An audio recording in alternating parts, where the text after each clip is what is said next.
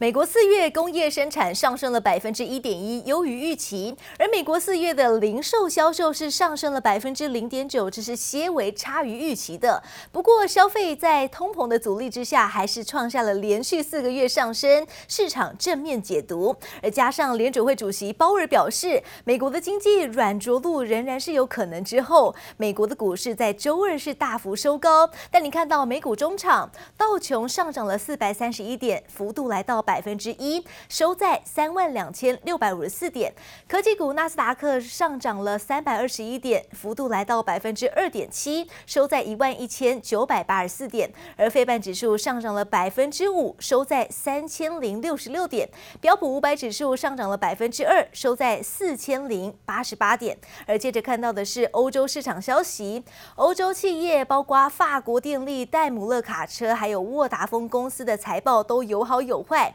不过，中国的疫情趋缓，加上欧股跌升反弹，欧股盘面上基本资源股领涨，旅游股的表现也不错，主要的指数都开高走高，稳涨盘上。而欧股的中场，德国股市是上涨了两百二十一点，幅度来到百分之一点五九，收在一万四千一百八十五点。而法国股市上涨了百分之一点三，是收在六千四百三十点。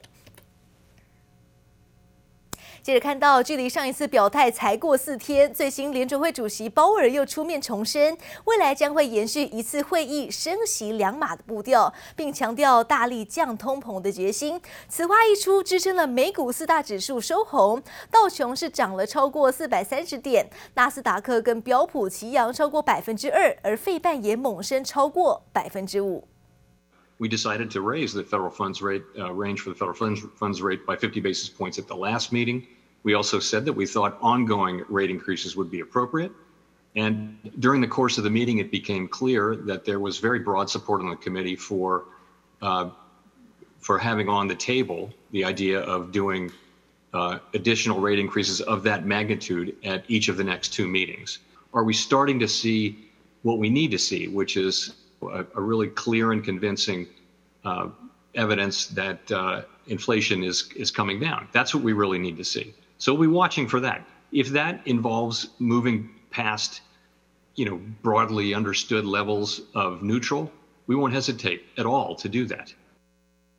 鲍尔表示，联准会将会毫不犹豫地持续升息，直到通膨下降。还说，随着联准会坚决采取行动，美国人可能会感到一些痛苦，但是有许多合理的途径可以实现经济软着陆。但是鲍尔也坦言，今年才开始升息，的确是可能慢了，将会持续努力让通膨回归到目标的百分之二水准。而另外一项维持超鹰派立场的联准会。票委是布拉德，他竟然也跟鲍尔异口同声来表明支持，在未来的几次会议中都升息两码，而认为目前的升息步调就能够有效的降低通膨。股神巴菲特的波克夏公司在今年第一季股市动荡期间又有大变动，除了出清投资三十多年的富国银行，还大幅增加持股苹果跟动视暴雪等股票。不过今年以来，科技股笼罩的沉重卖压，许多避险基金都抛售网飞跟脸书母公司 Meta 的股票，就连电影大卖空的主角原型，知名对冲基金投资人麦可贝瑞就跟股神作对，在第一季放空。苹果的股票，全球金融市场持续动荡，但股神巴菲特操作更加积极。旗下波克夏公司揭露今年第一季最新持股变动，其中包含出新了投资长达三十多年的富国银行，似乎不再走价值投资这一套了，而是改为加码苹果、动视暴雪等大型科技股。He bought, uh, roughly 15 million shares of Activision, but then on January, I don't know, 17th or 18th. Something like that. Microsoft announced they were going to buy Activision for $95 a share. Value depends not on what the market price does, but whether a given corporate event occurs. 股神目光转向新兴产业，目前苹果在波克下整体持股占比达百分之四十二点七九，依然是最大持股部位。不过，其实今年以来科技股笼罩沉重卖压，许多避险基金抛售 Netflix 和脸书母公司 Meta Platforms 股票，就连电影大卖空的主角原型，知名对冲基金投资人麦可贝瑞也与股神巴菲特对坐，在第一季做空苹果股票。My guess is he thought Apple ran up a little bit. It was kind of the, the last of all the tech companies to crack, right? Apple's sitting there, you know, still kind of keeping its gains over the past year, and everything else is falling off a cliff. And Michael Burry's probably thinking, Apple's got to come down, right? This market is super bearish. 今年以来，美国科技股着实凄惨，五大巨擘 FAAMG 总市值蒸发近二点六兆美元，加上利率上升的态势还未扭转，让科技股成为狙击对象。股神和投资大咖的下一步也格外受到市场关注。记者综合报道。美国财政部官员又要出招，透露美国将会在 G7 金融会议上向欧洲各国提议，对俄国的石油来征收关税，取代直接禁运石油。因为这样一来，不止经济成本较低，还可以侵蚀俄国的石油利润，产生较快的制裁效果。I commend European leaders for their proposal to phase out all Russian energy supplies within six months. Russia is using energy as a weapon to deploy against those who stand against its aggression. The United States is committed to working with Europe in your efforts to meet your energy needs while also breaking dependence on Russian energy. This includes working with other partners to increase export volumes of LNG to Europe.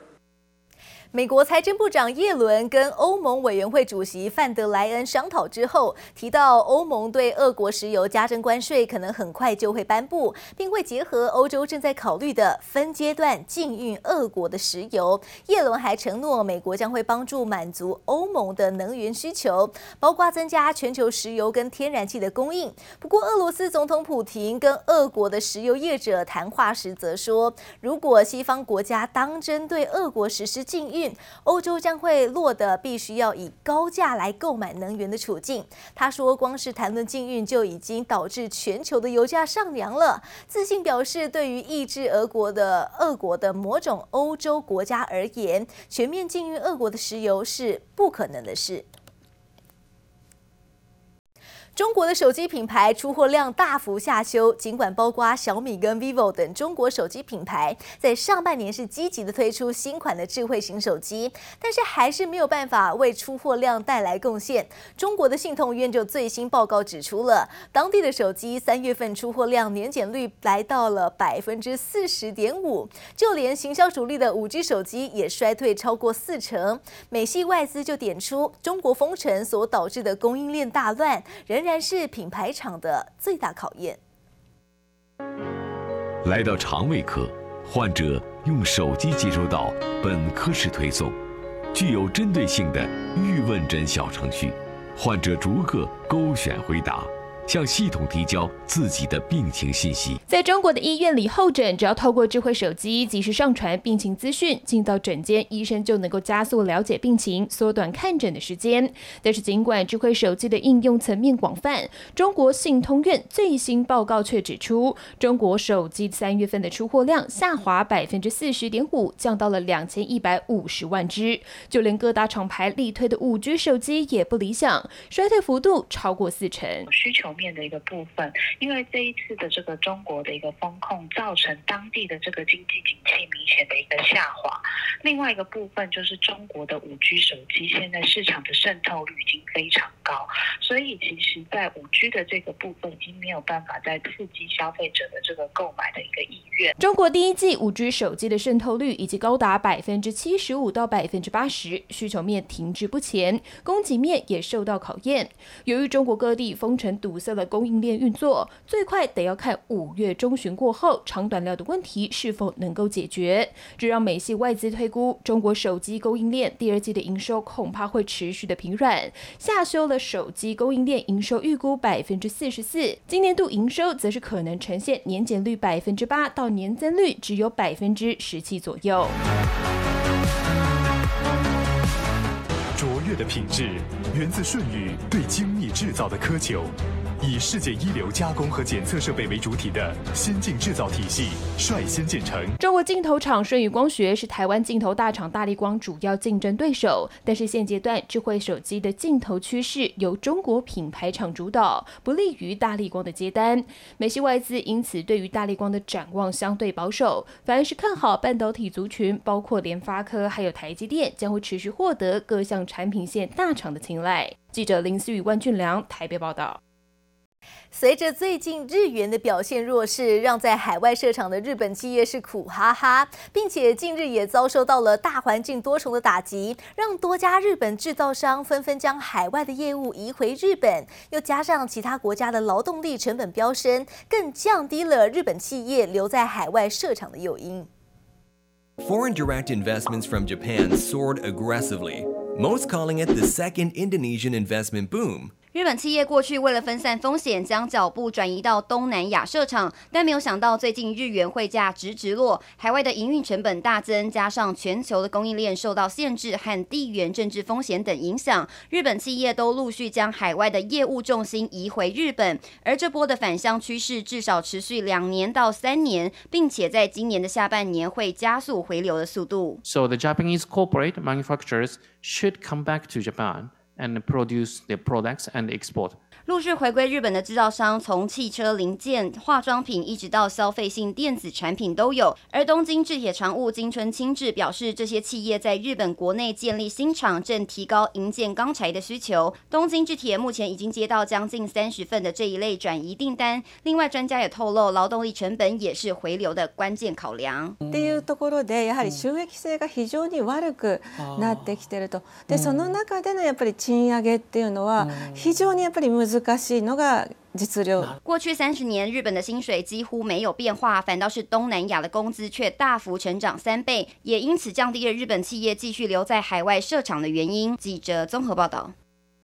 鸿海集团启动了半导体大投资，将会携手大马的合作伙伴 DNEX，在马来西亚投资新建月产能四万片的十二寸晶圆厂，来锁定二十八到四十纳米的成熟制程。业界就估计建厂的金额至少千亿元起跳，而完工之后，鸿海集团将会补足在半导体布局的最后一块拼图，打造从 IC 设计到六寸至十二寸的晶圆制造，并延伸到最下游封测。的新帝国，而接着带着您看到的是国际电动车龙头特斯拉，它宣布要进驻在新北市新店的宝高智慧产业园区，而加上红海日前也宣布将会在宝高园区来建置电动车的研发基地，特斯拉跟红海还有玉龙就形成了电动车的聚落，要串联产业链，还有检测的维修量能。接着要带您看到的是今年的国内车市众所瞩目的日本纯电修理车，终于在。在昨天正式发表了。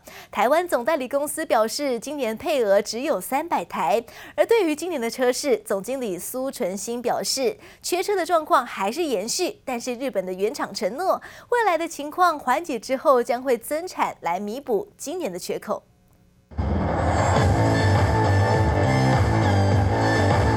台上霸气登场，独特轮拱设计搭配十八寸双色铝圈，极限科技光条式尾灯，流线动感外观与棱角分明的立体线条，展现科技感跑格。全新纯电休旅车款首度亮相，这也是日本汽车大厂推出旗下首台纯电动车款。在国内总代理积极争取之下，几乎是与日本同步上市。在台湾的配额只有三百台，相信应该是远远的。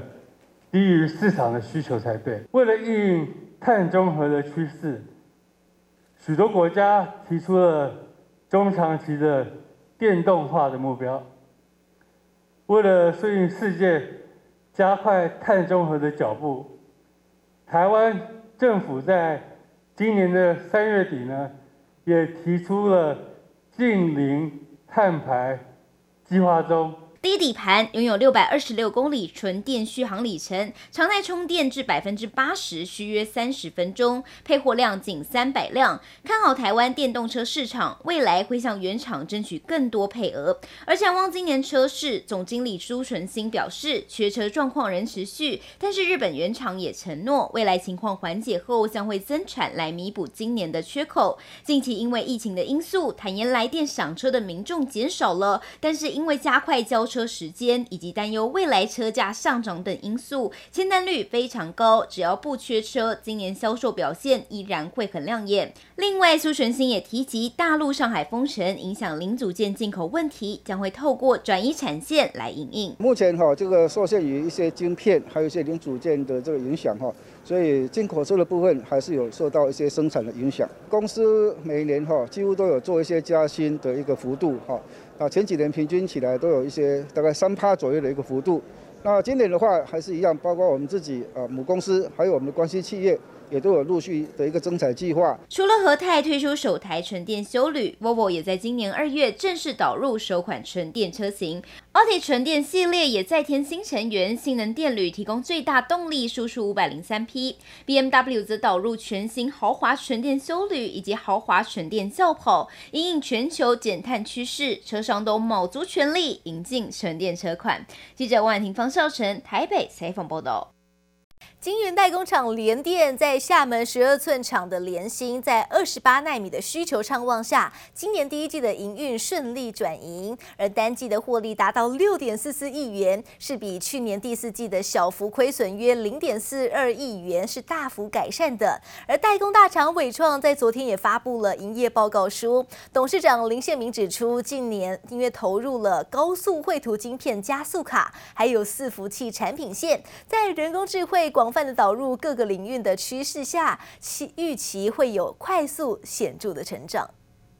晶圆代工厂联电厦门十二寸厂联芯在二十八奈米需求畅旺下，今年第一季营运顺利转盈，单季获利达六点四四亿元，相较去年第四季的小幅亏损约零点四二亿元大幅改善。联电日前公告将分三年买回联芯持股，随着回购持股增加，加上二奈米需求长线看佳，渴望稳定挹注联电获利。代工大厂伟创发布营业报告书，董事长林宪明指出，今年将聚焦。五大营运方向，今年投入的高速绘图晶片加速卡与伺服器产品线，在智慧车联网及新能源车的看涨情势中，也积极投入车用电子模组以及显示器市场。在人工智慧广泛导入各领域趋势下，预期能有快速显著的成长。工业电脑大厂樺汉召开法说会，董事长朱富全表示，目前在手订单已经达一千三百亿元，设计制造有两百五十亿元的订单，